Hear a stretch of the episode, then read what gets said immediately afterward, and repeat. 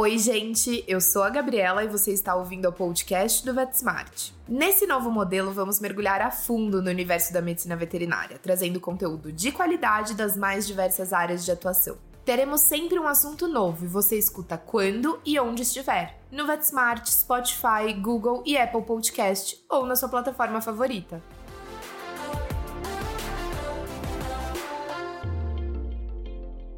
Ele é quase um habitué no VetSmart. É o primeiro médico veterinário especialista na área no país. Você já assistiu a algumas palestras ministradas por ele aqui com a gente e hoje ele é nosso convidado para falar sobre a medicina veterinária intensiva no Brasil. Dr. Rodrigo Rabelo, é um prazer recebê-lo novamente. Muito obrigada pela disponibilidade. Eu que agradeço, Gabi, mais uma vez, agora pelo podcast, né? Vamos começar a conversar um pouquinho sobre medicina intensiva.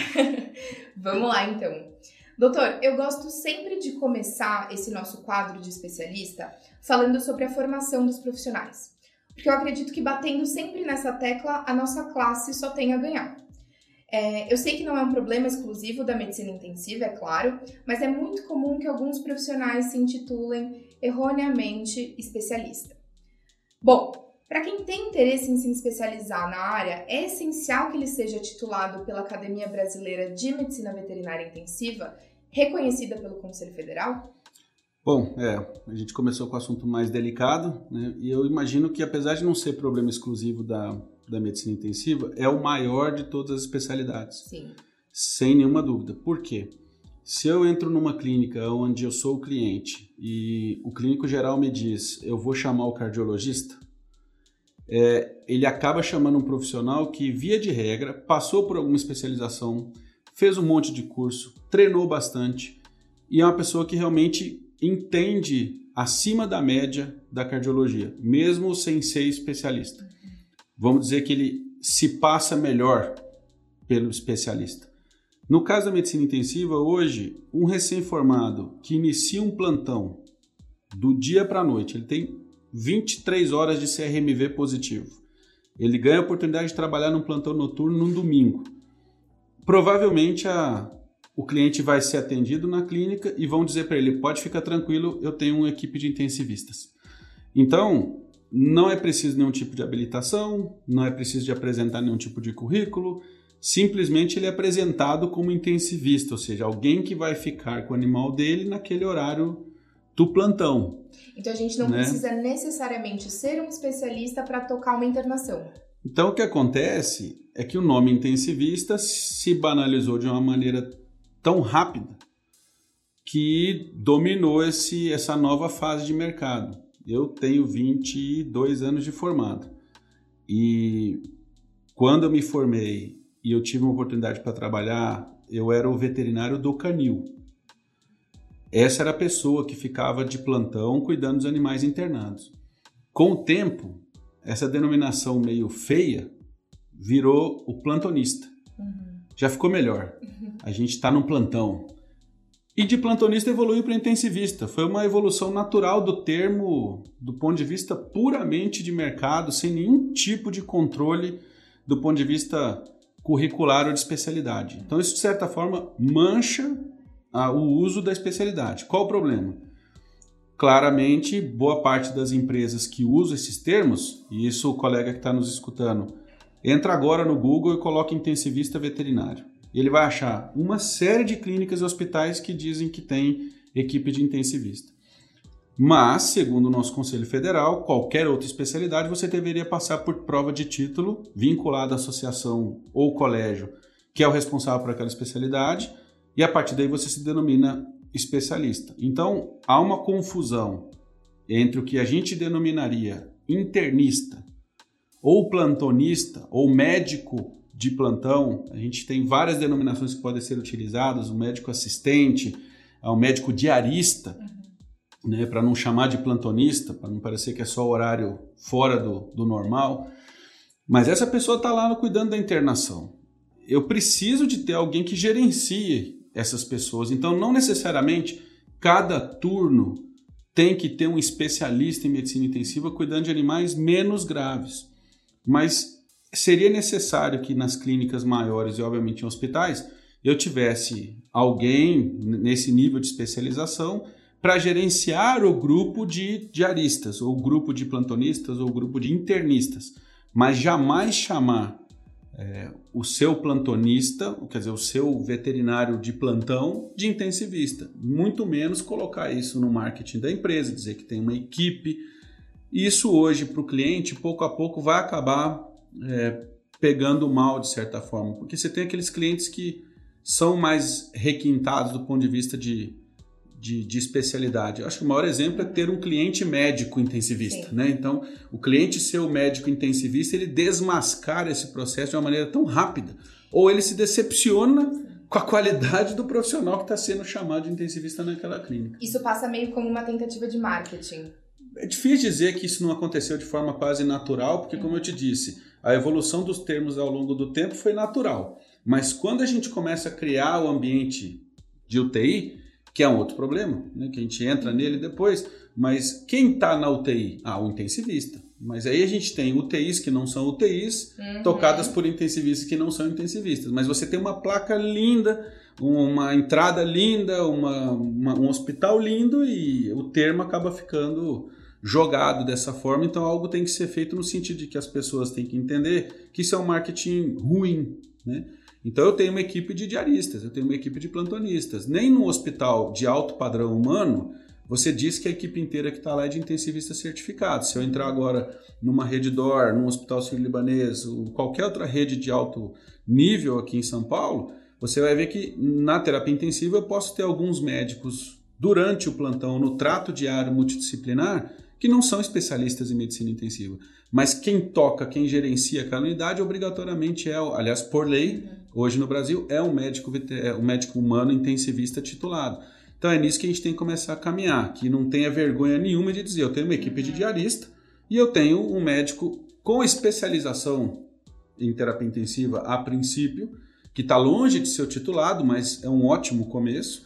E quem sabe os hospitais começarem a buscar o especialista titulado à medida que ele aparecer no mercado. Uhum. Que essa é uma outra discussão que a gente tem que ter, porque que a gente também não tem essa pessoa ali Sim. disponível. Transparência, né? Com certeza. Então vamos falar da questão das UTIs.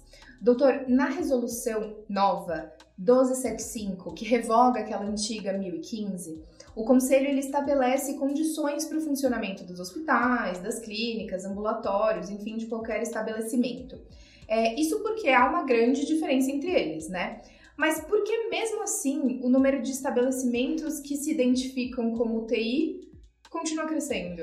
A gente precisa analisar alguns conceitos, né? É, a resolução 275 foi um avanço grande. Ela revoga a 1015, que foi uma parceira nossa por quase uma década. E só que ela continua não nomeando o que é UTI, né? Uhum. porque não é o objetivo dela. Ela separa ambulatório de consultório e clínicas e hospitais e centros diagnósticos e centros de especialidade. Então, o que acontece? O TI ainda não tem uma normatização específica do nosso conselho. Isso é um grupo de trabalho que já, já foi formado no Conselho Federal. Hoje ele está em andamento com algumas reuniões, a gente discute com, com, o Conselho, a gente tem uma abertura muito grande no Conselho Federal na gestão atual. A gente agradece muito o pessoal do Conselho, na pessoa do Dr. Francisco, do Fernando Zac, que atende a gente muito bem no Conselho em Brasília, para nos receber com essas ideias novas do que, que é necessário para esse mercado novo de UTI o que precisaria de ser uma UTI. E está em andamento. Em algum momento a gente vai conseguir fechar isso, tornar isso uh, uma normativa interessante e boa para todo mundo. Uhum. Mas até esse momento, uh, as normas para construção uh, de um conceito de UTI elas são ditadas pela Academia Brasileira de Emergência e Cuidados Intensivos. Tá? Uhum. É, informalmente existe uma sugestão técnica de, do que deveria ser. Como e você exemplo? também deveria seguir, né? Você não é obrigado, o conselho não vai te fechar se você colocar uma placa de UTI num lugar que não é uma UTI, mas é de bom tom que você tente seguir as normativas técnicas pelo menos. Então hoje a gente divide o serviço de atenção hospitalar em ambulatório, enfermaria ou internação simples, uhum. três nomes iguais, internação semi-intensiva ou uma internação é, intensiva. Então você tem as enfermarias de forma geral, é tudo que todos conhecem desde sempre no nosso país como a internação. Várias gaiolas, vários canis, pouquíssima gente para cuidar e um número gigante de pacientes ali dentro com ah, uma movimentação intensa de procedimentos ao longo do dia. Isso é uma enfermaria. Se você entrar em qualquer hospital de grande porte humano, você vai ver a mesma coisa. Um, uma, uma sala ampla, com várias camas e pouca gente, porque essas pessoas têm uma gravidade baixa, né, em tese. Uhum. Então, se isso evolui, você tem que transferir para uma unidade um pouco mais especializada, que a gente vai chamar de semi-intensiva. Por quê? O que, que muda? Eu passo a ter cuidado individualizado, 24 horas por dia, por médico veterinário, não necessariamente intensivista titulado. Uhum. Mas, com o tempo, deveria, no mínimo, ter uma especialização em medicina intensiva para coordenar esse tipo de projeto. Mas o diarista ou plantonista, o que a gente sugere hoje é que ele tenha pelo menos as habilitações da Sociedade Latino-Americana de Emergências, o ABC Trauma e o ABC Cuidados Intensivos. Ele encontra essas habilitações no próprio site da Lavex, que é laveccs.org, é a Sociedade Latino-Americana. Ele coloca ABC Trauma Veterinário no Google, ele vai encontrar isso facilmente. Essas habilitações duram dois anos. Ele refaz esse curso e sempre apresenta como se fosse uma CNH que tem que ser renovada a cada dois anos. Então, eu, no meu caso, ou que a gente sugere, ou no meu próprio estabelecimento, não entra diarista ou plantonista sem estar com as, as, essas certificações em dia. É o né? mínimo. Né? É o mínimo, do mínimo, do mínimo. Né? Partiríamos disso. Ele pode ir lá exercer o cuidado de médico veterinário numa internação é, simples ou semi-intensiva. No caso da semi-intensiva, 24 horas em cima, cuidado individualizado. Eu tenho que melhorar o suporte hemodinâmico, então a gente está falando de acesso central, possibilidade de um acesso arterial, coleta de sangue com mais frequência, fluidoterapia controlada, então bomba de infusão, presença de oxigênio, controle de temperatura, fisioterapia associada. Então, esses cuidados que necessitam as 24 horas. O que, que muda da semi-intensiva para fadada, para famosa UTI? É, a UTI hoje, ela, em tese, ela tem que ter assistência respiratória é, e possibilidade de assistência dialítica e imagem 24 horas. Então, assim, no mínimo ventilador próprio de UTI, não atrelado a equipamento de anestesia, que muita gente, ah, tem ventilador no equipamento de anestesia e não é, não é o caso. Então, serviço de assistência respiratória, condição de fazer diálise peritoneal, hemodiálise pelo menos, assistência dialítica, e condição de fazer imagem a 24 horas. Se está dentro da unidade ou não, não é um problema. Mas no mínimo assistência respiratória teria que ser. Mas em tese, né? Porque não, isso não é... acontece na prática. Então, se eu, se eu falo, eu vou colocar ele na UTI, essa UTI tem que ter disponibilidade de assistência respiratória uhum. e dialítica no mínimo. Senão, não é UTI, é unidade semi-intensiva. Essa divisão tem que ser feita. Então, hoje a gente vê, isso é, é bom, porque você percebe que o mercado está aceitando é você cobrar diárias de mil reais.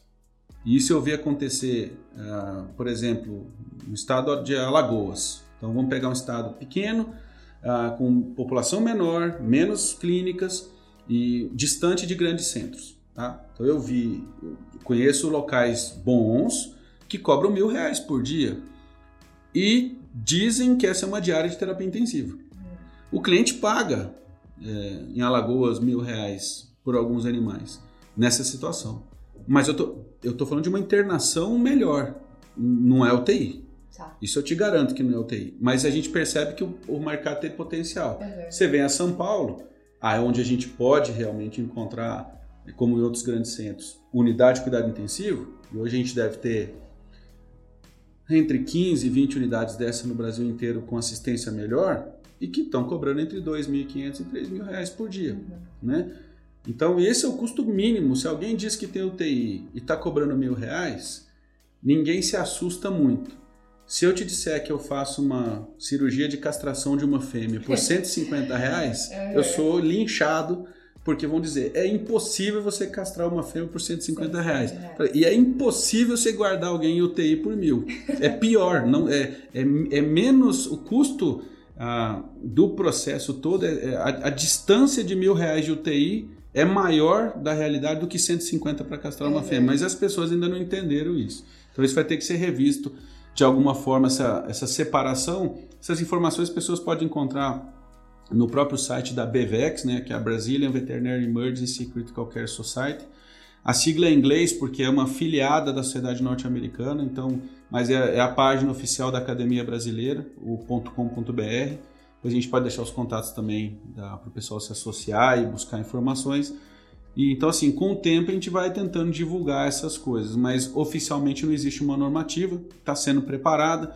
Acho que o grande ganho que a academia teve ao longo desse processo com a resolução 1275, por exemplo, foi a obrigatoriedade de laboratório de emergência para o hospital. Uhum. Isso foi um ganho. Então, antes a gente, a gente não tinha nada, então hoje um hospital ele é obrigado a ter pelo menos três dos equipamentos mais importantes de laboratório para poder fazer os exames de uh, hematócrito, proteínas totais, glicemia e lactato. Então, isso é obrigatório. O hospital vai ser hospital? Vai. Então, ele tem que ter um laboratório de urgência. Esse foi o primeiro, a primeira sementinha plantada aí da urgência, da, da obrigação de certos equipamentos, de certas unidades para que a coisa funcione bem. Que ótimo. Então, aqui nós estamos entendidos, né? No nosso último episódio, no nosso bate-papo sobre direito médico veterinário com a doutora Renata Ruda, a gente falou muito sobre dever de informação e acho que é justamente sobre isso que a gente está falando aqui agora também. Então, é dever do médico veterinário passar as informações corretas para aqueles consumidores, né? Entre aspas, consumidores. É, e isso inclui o título de especialização que a gente já citou, a infraestrutura oferecida naquele local, e isso é muito importante para a gente garantir a segurança dos nossos pacientes e também garantir os critérios de qualidade para os serviços de urgência, de internação. Então, eu acho que o senhor vai ter que voltar aqui mais mil vezes se a gente quiser aprofundar cada um desses aspectos. Tem tanta coisa que merece um, um tempinho para a gente analisar. E olha que a gente nem começou a falar, por exemplo, de certificação de equipamento. Não, com certeza. Acho que o principal problema aqui é a gente eliminar a palavra especializado para quem fez pós-graduação. Então, assim, não existe especializado. Existe um médico veterinário com pós-graduação em determinada especialidade. Uhum. Então, eu tenho pós-graduação em medicina intensiva. Acabou. Sou pós-graduado. Ponto. Ou sou especialista. Passei numa prova de título. Essa questão do meio do caminho que se criou aí para criar um especializado, né, que não é nem uhum. especialista, não é nem nada, né? Isso não existe. Então a gente tem que eliminar o especializado como termo. Isso não pode, não pode ser utilizado. E é dever nosso. Então, assim, ao informar na sua página web que você tem equipe de intensivista, você está lidando num, num um limite muito tênue de que a concorrência que pouco a pouco vai se gabaritar. Vamos supor que eu tenho um hospital. Eu contrato um veterinário intensivista titulado. Pago um salário de acordo com isso, porque hoje um especialista titulado ele tem mercado hoje. Somos poucos, ok, mas temos percebido que apesar de sermos somente quatro uhum. hoje que passaram na prova, porque é um processo recente, lembrando que essa prova é anual, a prova uh, e a, o ano que vem vai passar a ser duas vezes por ano. A gente tem prova de título em fevereiro e outubro. Então, assim, são oportunidades. As pessoas ficam sabendo dos editais pelo site da Bevex. Uh, Facebook, Instagram, então eles ficam sabendo. A prova de título está disponível. Você tem o edital, você cumpre com ele, você faz a prova e pode passar ou não. Então, na verdade, assim, hoje você tem um mercado para isso. A gente percebe que hoje o salário médio de alguém com esse é, background de gerência, de processo, de administração, além de toda a parte técnica, é de 10 a 15 mil reais. Uhum. Então não é um salário para nada parecido com a média brasileira. Não. Então, se você pensar em termos de mercado, hoje o especialista, para você tenha uma ideia, ele consegue cobrar é, em torno de 500 reais a hora aula, uhum. em, num, num curso de pós-graduação, contra 200, 250 de quem tem pós-graduação ou que, quem tem uma especialização. Então, a diferença entre especialista e quem tem pós-graduação do ponto de vista de, de mercado hoje já é visível. Então, assim, entre os poucos que existem, a diferença em termos financeiros já tem aparecido.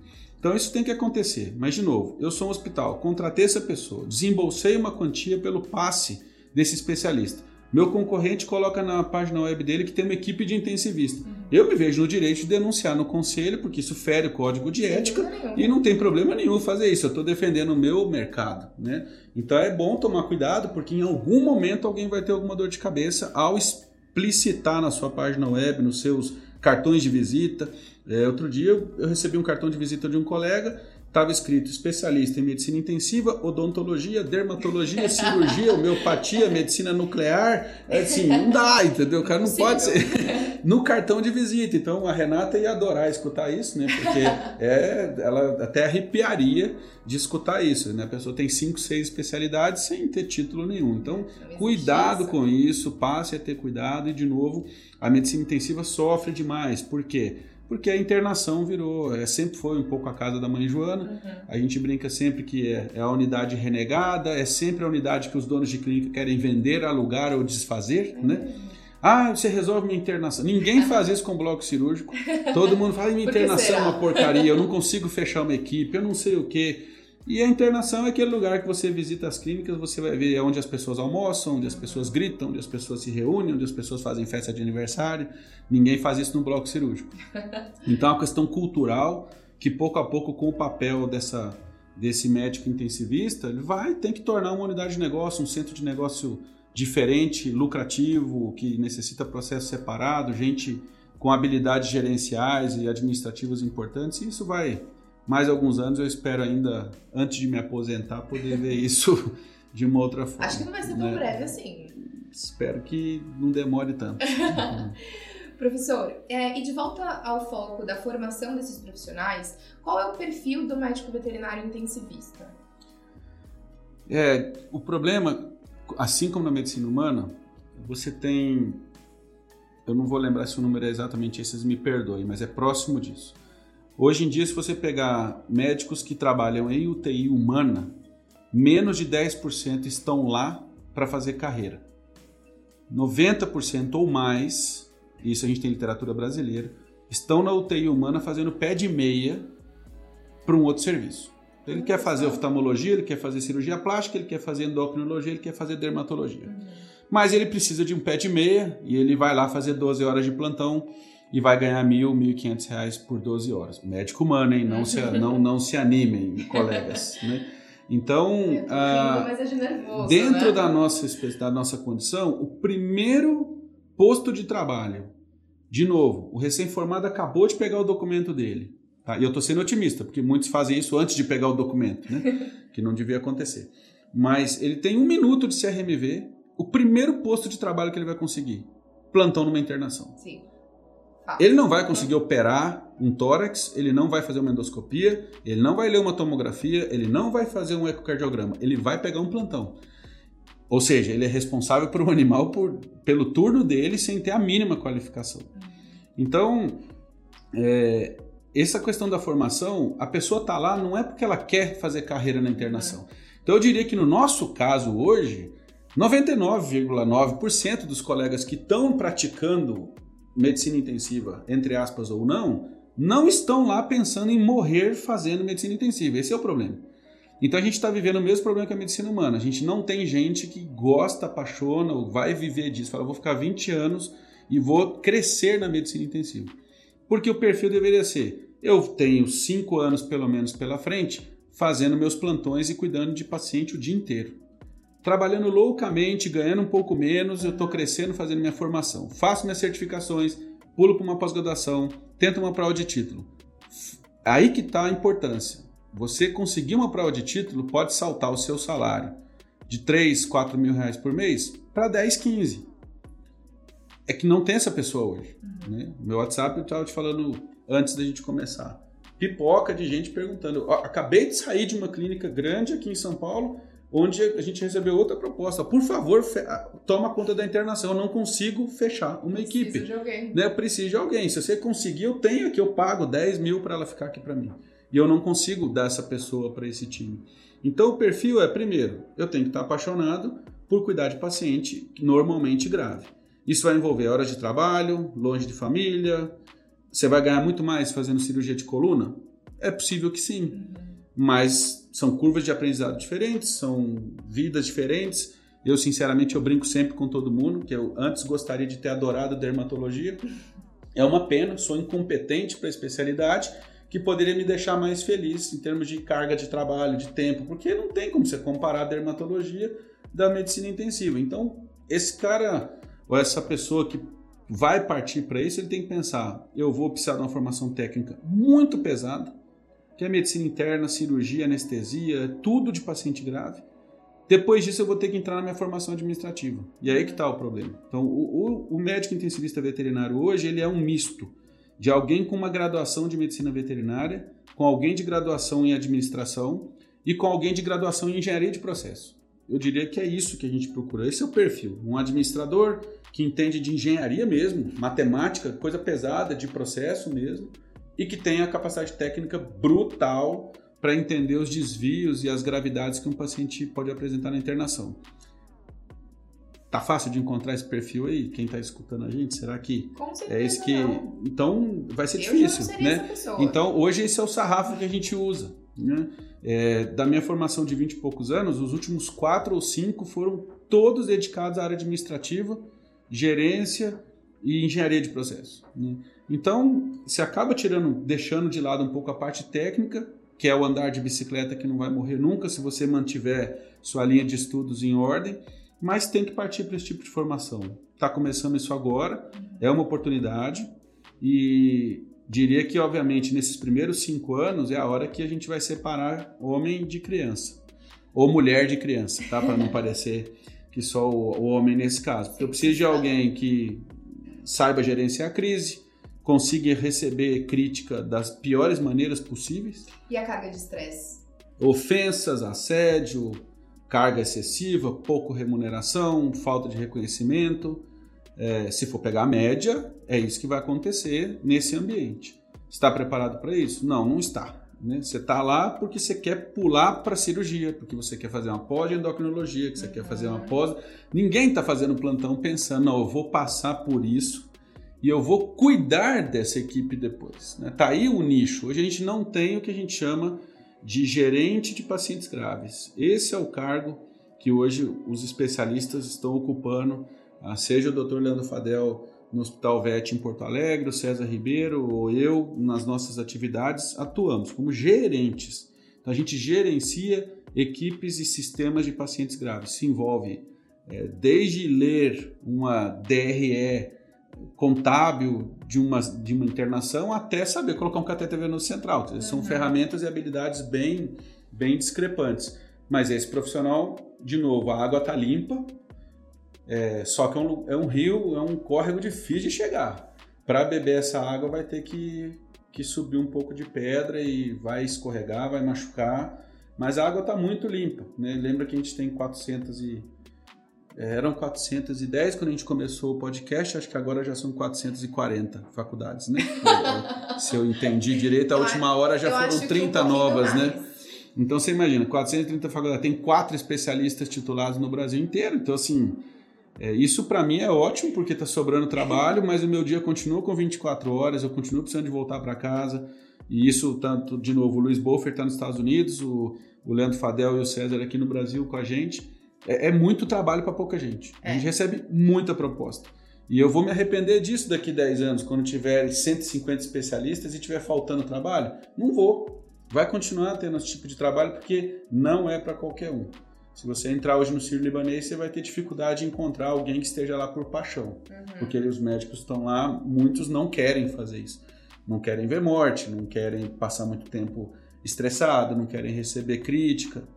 É, é para um nicho muito pequeno. E eu não digo que é o melhor, hein? De novo, eu gostaria de ter feito oftalmologia, dermatologia, sei lá, cirurgia plástica, eu ia ficar feliz, mas não me apaixono.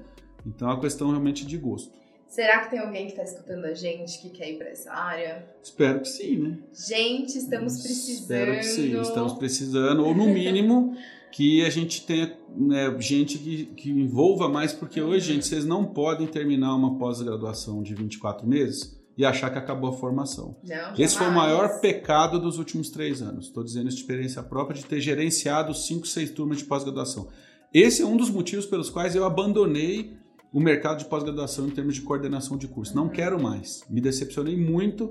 É, manejei ali em torno de 300 alunos nesse período para ter dois que quiseram fazer a prova de título. É um filtro muito, muito apertado. E eu já não, não tenho esse tipo de, de condição mais de, de pensar nisso. Então, mas hoje nós temos mais de 10 cursos de pós-graduação em medicina intensiva. É muito curso. As pessoas estão saindo de lá. Hoje a gente tem a chance de ter, a partir do ano que vem, ou outro, quem sabe, praticamente 300 veterinários pós-graduados em medicina intensiva. Isso nunca aconteceu antes no nosso país. Bastante Agora, coisa. nenhum especialista. Então, cuidado. Terminar uma pós-graduação não te dá Uhum. a carteirinha para você dominar o mundo. achando que acabou sua formação. É um pedaço dela. Então a gente conta com as pessoas para que elas entendam sim, isso. Sim, né? sim, vamos pensar nisso, porque apesar da medicina intensiva estar tá muito relacionada com as tecnologias de ponta, o tato do médico veterinário ele nunca vai ser substituído. Então a gente vai continuar precisando de profissionais para atuar nessa área. A tecnologia moderna ela veio para facilitar a, essa nossa missão de oferecer é, o que há de melhor para os pacientes, mas ele está sob os nossos cuidados. A gente precisa desses profissionais. Pensando nisso é, e sabendo como que as coisas vão demorar a acontecer, é, é, tentando unir essa questão de tecnologia, mantendo o cuidado pessoal, que a gente, inclusive baseado numa experiência muito feliz do Hospital Albert Einstein hoje no Brasil, que é o, é o baluarte desse, desse sistema, e hoje é o único grande hospital que tem provocado isso, no, inclusive em termos de Conselho Federal de Medicina, é usar a telemedicina dentro desse processo. Então, a solução que a gente encontrou ao, ao longo desses 20 anos para ajudar as equipes que estão em formação e ajudar as empresas que não conseguem fechar as suas equipes com especialistas, etc., foi criar um suporte de telemedicina B2B, onde o nosso sistema, que ele arranca agora no início de janeiro do ano que vem, o escritório já está pronto, sistema formatando, equipe já montada, ah, nós vamos ter a gente consegue oferecer uma monitorização das internações por via remota. Uhum. Então, o médico que tem uma experiência menor, tá de plantão, tô pegando de novo, recém-formado, assustado, não sabe o que faz, uhum. uh, e etc. Ele vai ter acesso aos especialistas, aos titulados de várias especialidades, seja com o carro de telemedicina, que ele pode encostar o carro de frente para a gaiola, ligar o vídeo e o áudio e falar: olha só, tô com ele aqui, olha o monitor, olha o meu ventilador, me ajuda aqui. E ele vai ter acesso a pessoas que vão ter o cuidado, o carinho, o tato, mesmo remoto, para deixar ele mais tranquilo, ajudar ele a tocar o caso, a fazer as trocas de plantão, a solicitar exames complementares, a seguir o prontuário do caso.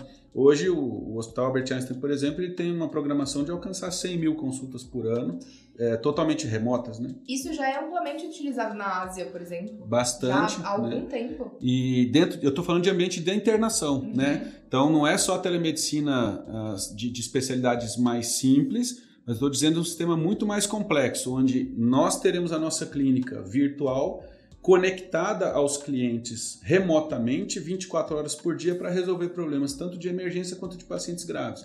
Então, a ligação com, por exemplo, o sistema de monitorização, o ventilador mecânico, os exames de sangue, o caso clínico, é algo que era impensável e que aconteceu, esse sistema se tornou realidade. A gente baseou ele muito no sistema que é um sistema um dos mais famosos e bem-sucedidos do mundo em termos de controle de tráfego aéreo é o brasileiro, né, via Sindacta, e em cima disso a gente baseou o nosso sistema, ou seja, hierarquias de cuidado remoto, onde eu tenho na primeira linha de cuidado um colega veterinário que tem especialização em terapia intensiva.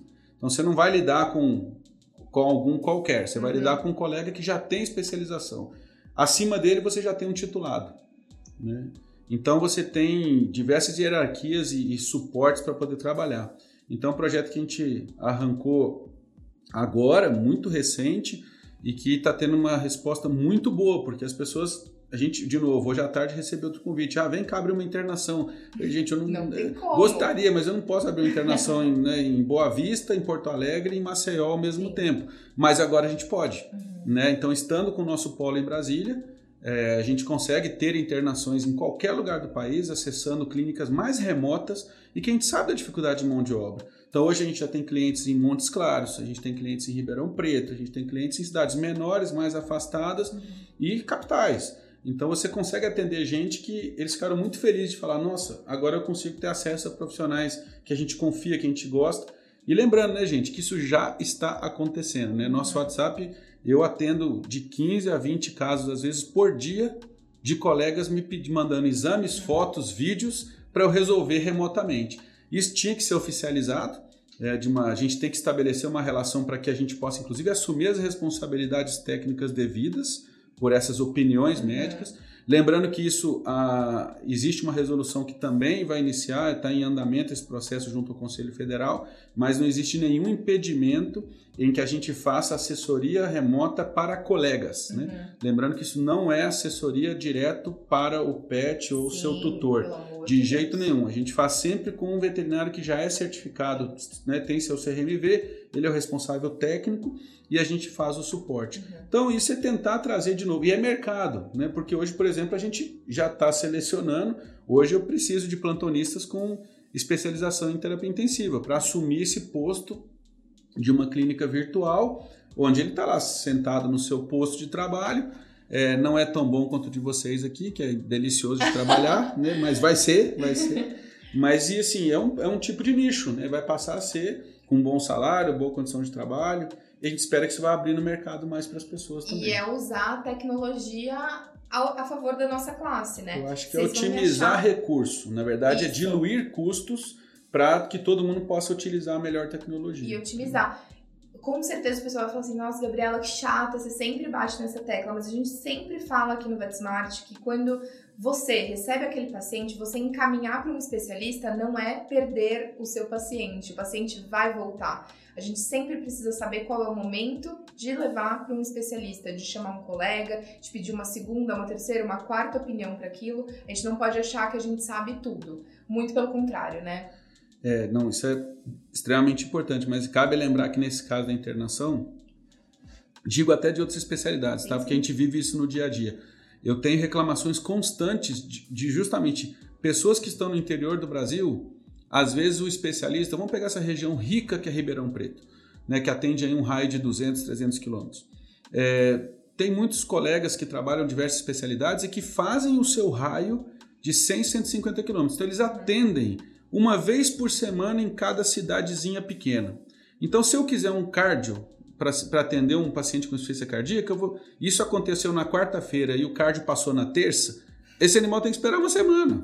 As pessoas não têm acesso. Tem, se a gente pegar 80% das, da, do movimento de clínica veterinária do país, não tem acesso a esses profissionais fisicamente. Sim. Não tem. A única solução para isso é, é remotamente. E se for procurar, por exemplo, o sistema de de acesso remoto hoje do estado de Santa Catarina para a saúde pública é todo feito dessa maneira, com muitíssimo sucesso. Então, pessoas que não tinham condição de fazer um exame como um eletrocardiograma, por exemplo, hoje entram em qualquer UPA, faz o seu eletrocardiograma e o médico está lá em Florianópolis fazendo o laudo. Isso já acontece em veterinária com frequência, laudo de eletrocardiograma. Uhum. Os laudos de imagem, tudo isso já está implantado, essa, essa modalidade telemédica na veterinária. O que a gente está propondo é algo mais complexo que envolve internação. Uhum. Então a questão é, eu tenho uma internação pequena e agora eu vou poder ter acesso. Então assim, o meu cliente vai ter acesso, eu não preciso encaminhar uhum. para o especialista. Eu tenho especialista dentro da minha unidade em São João de não sei aonde. Né? Isso vai ser uma realidade.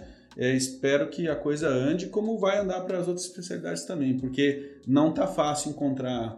Eu, putz, eu vivi situações aí recentemente de animais com fraturas difíceis de serem operadas, teria que aguardar 10, 15 dias, porque naquela cidade não tem a pessoa capacitada e a, o cliente não tem condição de transportar um animal com aquele nível de, de gravidade para uma cidade mais próxima. Então, é esse público que a gente está querendo atender. A gente sabe que as grandes capitais, aliás, estão muito bem servidas, né? Em excesso, e as pessoas não querem sair para poder ver o mercado que está disponível para elas por aí. Exatamente. Falando um pouquinho sobre essa assistência remota, algo que veio aqui agora na minha cabeça é a questão do home care, né? Que é utilizado na medicina, passou a ser utilizado na medicina veterinária, mas eu acho que ainda gera muita dúvida.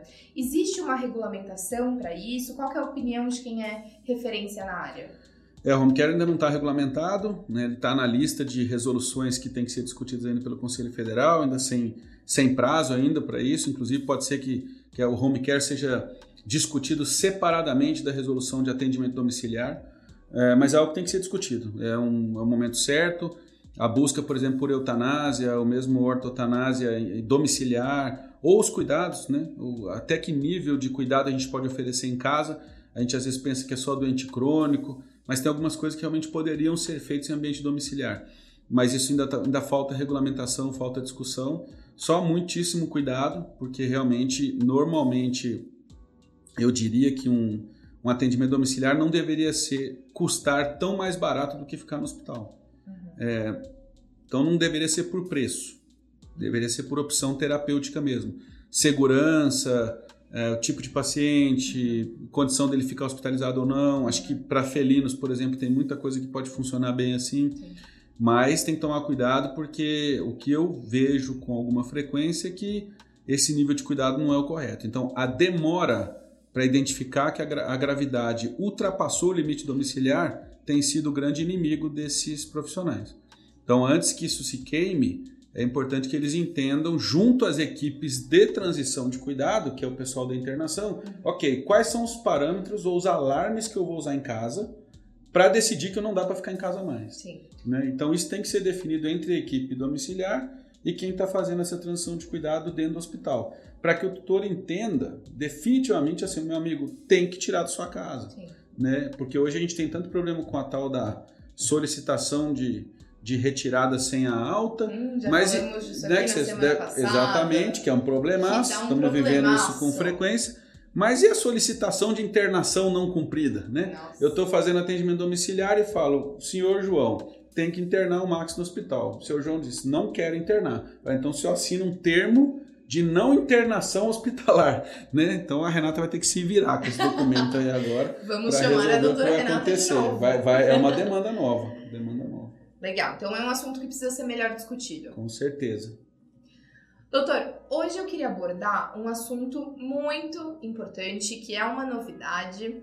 Eu queria muito falar sobre a formatação da nova diretriz sobre a política de utilização de antimicrobianos.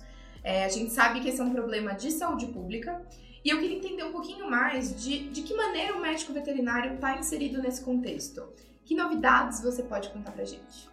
A parte boa disso é que finalmente a gente conseguiu ser inserido numa questão de saúde pública mais do que emergencial. Já era hora. É, as previsões não são nada animadoras, né? Seja as previsões dos médicos, até mesmo de historiadores, com relação ao que vem por aí nos próximos 20 anos, em termos de é, não funcionamento mais dessa classe de drogas que a gente ou de fármacos que a gente usa com frequência, que é antibiótico. Então, a previsão é de que em 20, 30 anos, o que a gente tem hoje não vai funcionar mais e a gente vai acabar sendo tomado por uma nova série de epidemias que devem criar um certo nível de limpeza é, étnica né, brutal, é, provável para 2050. É, não é nada mãe de nada, estou falando de dados de revistas importantes, previsões de de grupos de cientistas bem uh, renomados. Por que isso vai acabar acontecendo? Uh, até lá, o volume de bactérias multiresistentes ele tomou o ambiente comunitário nosso, ele já não é mais um problema de hospital, um, é um problema de comunidade também. E a estimativa, hoje a gente sabe que 6 milhões de pessoas morrem por ano de sepse. É, a estimativa é que só nos Estados Unidos 10 milhões de pessoas morram por ano também de sepse. O problema é que elas vão morrer tomando antibiótico uhum. e não por falta de antibiótico. Isso vai gerar um gasto previsto aí na faixa de 100 trilhões de dólares e é uma mortalidade que deve varrer boa parte da população no, no planeta. Ok, estamos longe de 2050. O que, que a gente pode tentar fazer? Os programas de uso racional são a moda. O Ministério da Agricultura tomou uma frente importante há um mês atrás de convocar, junto com o Ministério da Saúde, a Anvisa especificamente, profissionais do mercado veterinário que lidassem com suas especialidades. E a gente teve a honra de, junto com o Dr. Roberto Lange e o Dr. Leandro Fadel, representar a Associação Brasileira de Hospitais Veterinários, a BHV, e a Academia de Emergência na parte de ambiente hospitalar, pequenos animais. Lá estavam colegas de gado de leite, suíno, granjas de aves, etc. A gente estava lá representando a parte de pequenos animais. Então, a partir dali criou-se um projeto. Essa diretriz vem sendo trabalhada, a gente tem alguns meses ainda para entregar o primeiro esboço, mas eh, a gente ficou encarregado de mostrar, de entregar para o Ministério uma proposta de como ensinar os hospitais de pequenos animais a manejar melhor a política de antibióticos. Então isso é bom, porque está na mão de um grupo interessado em saúde única, é um grupo interessado em que essa questão do antibiótico seja resolvida, porque ah, houve inclusive um certo grau de espanto, tanto por parte dos colegas veterinários de outras áreas, que não a hospitalar de pequenos animais, e também do Ministério da Agricultura e da Anvisa, sobre o, o nível de resistência que a gente está enfrentando hoje em hospital veterinário. Então, assim, o nosso tipo de ambiente está sendo extremamente uh, assolado por infecções multiresistentes. A gente já tem dados sobre isso na medicina veterinária? Qual o problema? A Anvisa se queixa de que não tem equipes suficientes para monitorizar 2 mil hospitais humanos hoje, mais ou menos, em média, registrados lá no Ministério da Saúde. Uhum. Nós somos 39 mil estabelecimentos veterinários, então se a Anvisa se queixa de ter pouca equipe, o Ministério da Agricultura também tem problemas para vigiar. Então, os dados é parte do nosso trabalho agora começar a gerenciar isso. A gente começou uma base de dados agora, nós estamos tentando reunir laboratórios, é uma iniciativa é, da BHV e da BVEX junto a alguns laboratórios privados, onde a gente está tentando ter acesso às bases de dados de cultura antibiograma para mapear o Brasil em termos de resistência microbiana. Hoje a gente tem uma noção é, um piloto, né, uma noção básica, que foi essa noção que foi levada lá para essa, é, essa oficina, essa reunião de, de especialistas no, no Ministério da Agricultura. Mas eu posso dizer que informalmente os números são graves porque a gente hoje percebe que hospitais ah, usam antibióticos de uso restrito. Eu diria que antibiótico deveria ser igual arma de fogo. Uhum. Né? Você tem restrição de uso para algumas armas para o exército, a gente deveria ter restrição de antibiótico uhum. só para humano. Algumas coisas deveriam ser usadas em veterinário, mas eu deveria justificar. Então, assim, acho que a grande informação que a gente tem é, primeiro, que a, a, os, a iniciativa foi dada. Né? O pontapé de se preocupar por isso oficialmente no Ministério foi dado. Isso é importante. Demais. A segunda coisa é que o Ministério nos informou junto, os dois, da saúde e da agropecuária, que a partir do ano que vem a gente já deve ter um sistema interligado na internet para que eu possa notificar as zoonoses direto nesse sistema. Mas qual que é a melhor parte disso? É que hoje, se, é, se eu ligar no Ministério da Agricultura e pedir para notificar um caso de KPC, uma bactéria, uma enterobactéria gram-negativa, muitíssimo resistente, problema grave hospitalar. Nos Estados Unidos, eu ligo no CDC em Atlanta e falo: eu tenho um paciente com KPC. Se é notificado, eu tenho que isolar o paciente. Isso entra para uma série de dados especiais porque é uma bactéria perigosíssima. Uhum. No Brasil hoje eu também deveria fazer isso, eu sou hospital humano. Eu, como hospital veterinário, tive um caso e não tenho onde notificar. Se eu ligar no Ministério da Agricultura, interessa a fitose, a leptospirose, raiva e de repente leishmaniose. Mas não tem um lugar para notificar bactéria multiresistente, que é uma zoonose. Uhum. Se eu ligar na Anvisa, ela não vai me atender, porque eu não sou médico. Então isso foi colocado nessa, nesse, nesse encontro e realmente a notícia boa é que a gente vai poder notificar infecções bacterianas, multiresistentes ou não, nesse sistema. E aí, as, aí a gente vai começar a ter dados. Então, acho que essa é a melhor parte. Só que, colegas, se não acessar o sistema, ele não adivinha que você tem bactéria multiresistente. Se você não pedir cultura antibiograma precoce antes de usar o antibiótico de forma errada, o sistema também não vai adivinhar. Então, a gente não vai ter dados se você não participar, não acessar o sistema, é, não participar dos programas de treinamento de uso racional, tanto da BHV quanto da, da BVEX, quanto do Ministério, ficar atento a essas novidades, restringir as políticas de uso antibiótico nos seus estabelecimentos e pensem que a gente está trabalhando isso como um conceito de saúde única. Eu tenho família, tenho duas crianças e assim, eu não, não gostaria de manipular fármacos de forma irresponsável e chegar em casa e tocar os meus filhos com isso, porque... Uhum a gente tem que entender a diferença de contaminação para infecção, né? contaminação, colonização para infecção para evolução de sepse. Então hoje o que a gente está percebendo é que, e isso nos mapeamentos que eu te falei que a gente fez de forma ainda anedótica, né? só nos nossos clientes de consultoria, hoje eu tenho nesse ano de 2019 cerca de 300 amostras que a gente mapeou em hospitais veterinários, tanto em Brasília quanto aqui em São Paulo. E assim, 80% das bactérias que crescem nesses hospitais não são infecções. São bactérias que estão em superfície e que estão nas mãos de profissionais e colaboradores que trabalham no ambiente veterinário. Uhum. Mais de 80% com padrão de multiresistência. Se eu for pegar gram positivos, da linha dos estafilococos, etc., 99% é multiresistente. Quase você não acha mais estáfilo comunitário em ambiente veterinário. o que é fruto de má gestão de antibiótico, infelizmente, nesse caso, principalmente por dermatologia. Isso é, um, é histórico, não tem muito o que, o que dizer. E em gram negativo, infecções graves, mais de 80% dos nossos mapas são de multiresistência. E essas amostras são amostras de superfície, mãos de pessoas. Não são amostras de cães com sepse, internados com choque séptico, tomando três antibióticos, não. Essas são as colonizações que estão entrando em contato com as pessoas no dia a dia. Então você vai pegar a sua mão e vai chegar em casa e vai abraçar seu filho e essas bactérias estão lá na sua casa, elas, elas viraram comunitárias. Então ninguém sabe o potencial que isso tem hoje. Essa é uma discussão que a gente já teve com um grupo de médicos várias vezes, que vai virar um tema de trabalho importante, porque os cães de profissionais da saúde humana têm uma transmissão horizontal de bactéria multiresistente entre o profissional humano, principalmente médico intensivista, então, médicos intensivistas que têm cachorro e gato, pet, transmitem bactérias para ele dentro de casa, estão na pele desses animais. Quando eles vêm ao nosso serviço veterinário, a gente identifica essas bactérias colonizando esses animais que nunca tinham tomado antibiótico antes. Então, como eles podem ter bactérias tão resistentes e tão perigosas?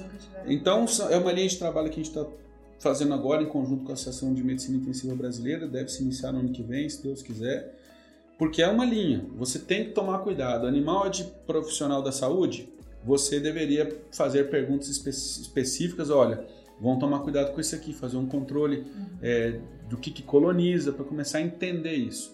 Então, é a cultura de cultivar com precocidade. Fazer mais cultura com antibiograma, é buscar saber o que tipo de mapa você tem na sua clínica, procurar laboratório especializado e se preocupar, porque se a gente parece que tem ainda muito tempo, 20 ou 30 anos pela frente, vai passar Imagina. muito rápido. Quando se fala de prevenção, isso daí não é nada, na nada. verdade. Nada. E eu acho que o primeiro passo foi dado, a caminhada é muito longa, mas a gente precisa da colaboração, então, de todos nós. Sim, isso passa por todos e, e, e por esse tipo de controle. É, quando eu falo dessa relação direta com os profissionais da saúde, a gente tem um grupo de trabalho dentro da Associação de Medicina Intensiva Brasileira, AMIB, e tanto no portal amib.org.br você pode se registrar lá como médico veterinário, inclusive. Deveria fazê-lo para quem trabalha com internação. A gente tem um grupo de trabalho. A AMIB, é uma, apesar de ser Associação de Medicina Intensiva, é composta por médicos humanos e tem todo um departamento multidisciplinar: enfermagem, fisioterapia, farmácia, odontologia, nutrição, psicologia e medicina veterinária, entre outros. Então, junto com o departamento de psicologia, a gente terminou anteontem. Eu te passei até essa a versão aí de forma inédita aí, é, né, não está no site ainda, mas a, a diretriz é, de visitação de animais em hospitais humanos, ela vai ser publicada muito em brevemente no site da MIB. Ela foi um fruto de um trabalho do departamento de psicologia, que quem trabalha com terapia assistida animal em hospital humano, junto com os médicos, mais o nosso grupo veterinário. Foi aprovado agora no último Congresso Brasileiro dos Médicos de Terapia Intensiva em Fortaleza e anteontem foi aprovada pela presidência, pela parte científica da, da, da associação. Então, é o primeiro trabalho de saúde única do grupo veterinário dentro desse processo todo. Então, a diretriz super interessante. Então, assim, hoje em dia está todo mundo querendo que seu animalzinho visite o seu parente na UTI. E todo mundo acha lindo isso. E é lindo. A gente sempre quis isso, essa humanização de cuidado, a presença do animal, mas você está levando seu animal ambiente mais contaminado possível em termos de bactéria multiresistente. Uhum. E alguns cuidados você vai ter que tomar. Então isso serve para tutor, principalmente, serve para médico veterinário. Então você vai ter disponível no site da AMIB um modelo de atestado médico que, claro, ainda é uma diretriz não é uma lei do Conselho Federal de Medicina, nem uma lei do Conselho, ou uma resolução do Conselho de Veterinária. É uma diretriz.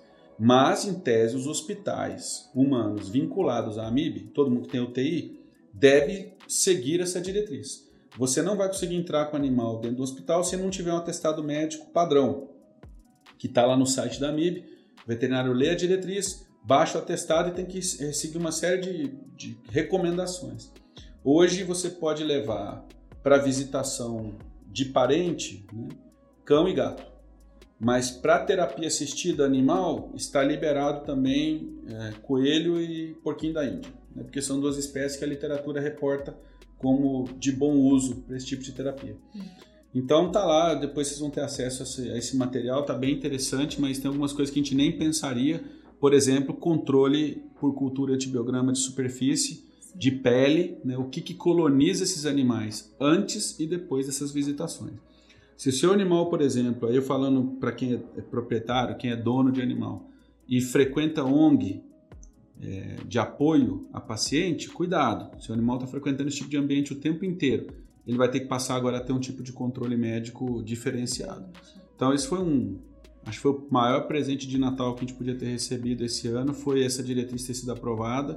É um papel dentro da saúde pública que a gente demorou muito para conseguir conquistar um espaço dentro da, de uma sociedade médica. Uhum. E aí você perguntou de mercado, nicho, oportunidades. Você vê que a gente vai garimpando, tem Sim. lugar aí para a gente trabalhar diversos tipos de setores. Né? E essa preocupação com, com a diretriz de antibiótico acabou gerando todo um, um movimento, seja de Ministério da Agricultura e da Saúde até com a Associação Médica, porque o nosso papel nesse processo ele é muito, muito grande. Isso me deixa muito animada ver como as coisas estão acontecendo para a medicina veterinária. Lembrando a todos que todos esses links citados, eles vão estar disponíveis na nossa descrição, assim que todas essas diretrizes estiverem disponíveis, a gente também vai disponibilizar para todo mundo, né, professor? Em primeira Sei, mão? Com certeza. em primeira já tá mão. em primeira mãozíssima. Eu só não posso passar, mas já já.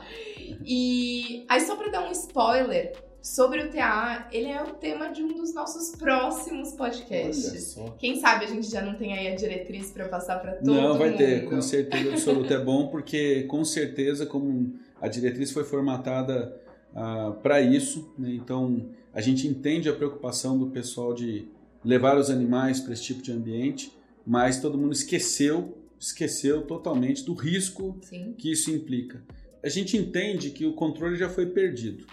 Eu não tenho mais como resolver isso, mas eu queria que você desenhasse aí na sua cabeça a seguinte situação: é, seu animal frequenta uma ONG de terapia assistida, vai a um hospital, toca uma cama de UTI, encosta num paciente, se infecta.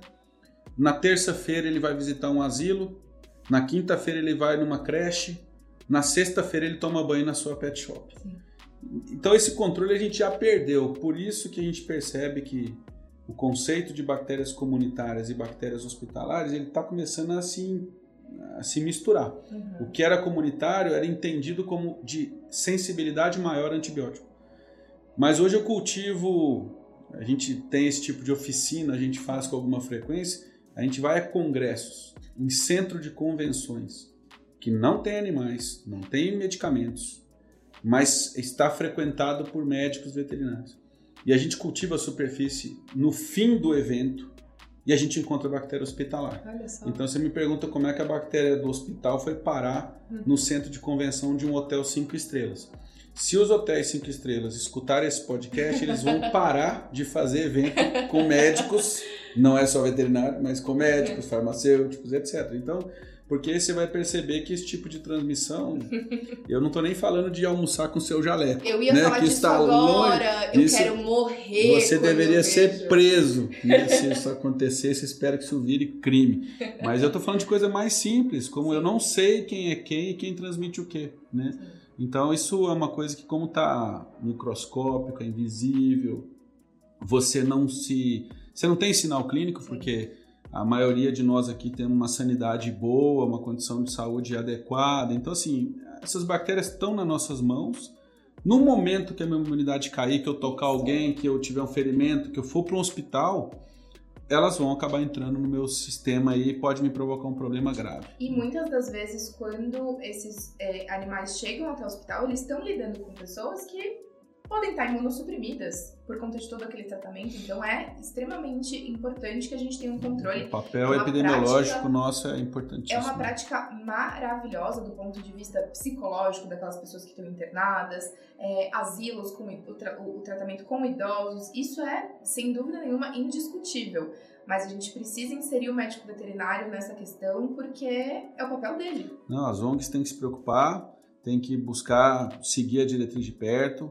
É, como são ONGs, têm lá suas dificuldades, vão ter que fazer controles microbianos, isso vai exigir ah, financiamento, vai ter que buscar apoio e cada um vai ter que ser criativo aí para poder encontrar uma, uma solução. Mas você imagina que hoje isso acontece já com frequência, então assim, esses animais estão percorrendo diversos nichos de saúde e eu não sei em que momento ele passou pelo nicho contaminado. Uhum.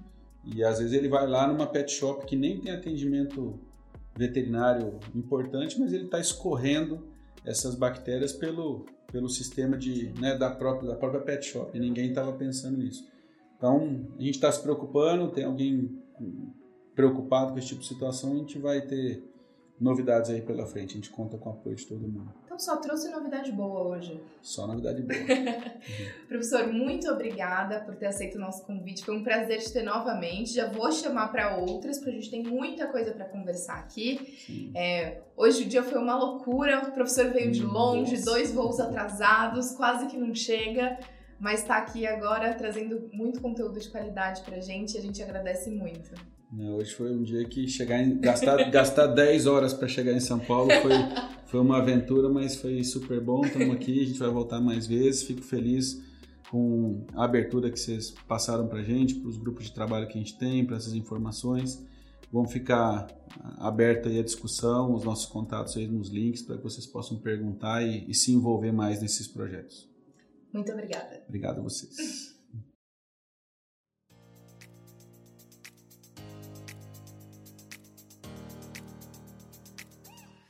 Lembrando que agora você pode acompanhar o nosso podcast a qualquer hora e em qualquer lugar. É só acessar o aplicativo VetSmart, Spotify, Google ou Apple Podcast. Fica ligado nas nossas redes sociais para continuar por dentro das novidades. Até a próxima!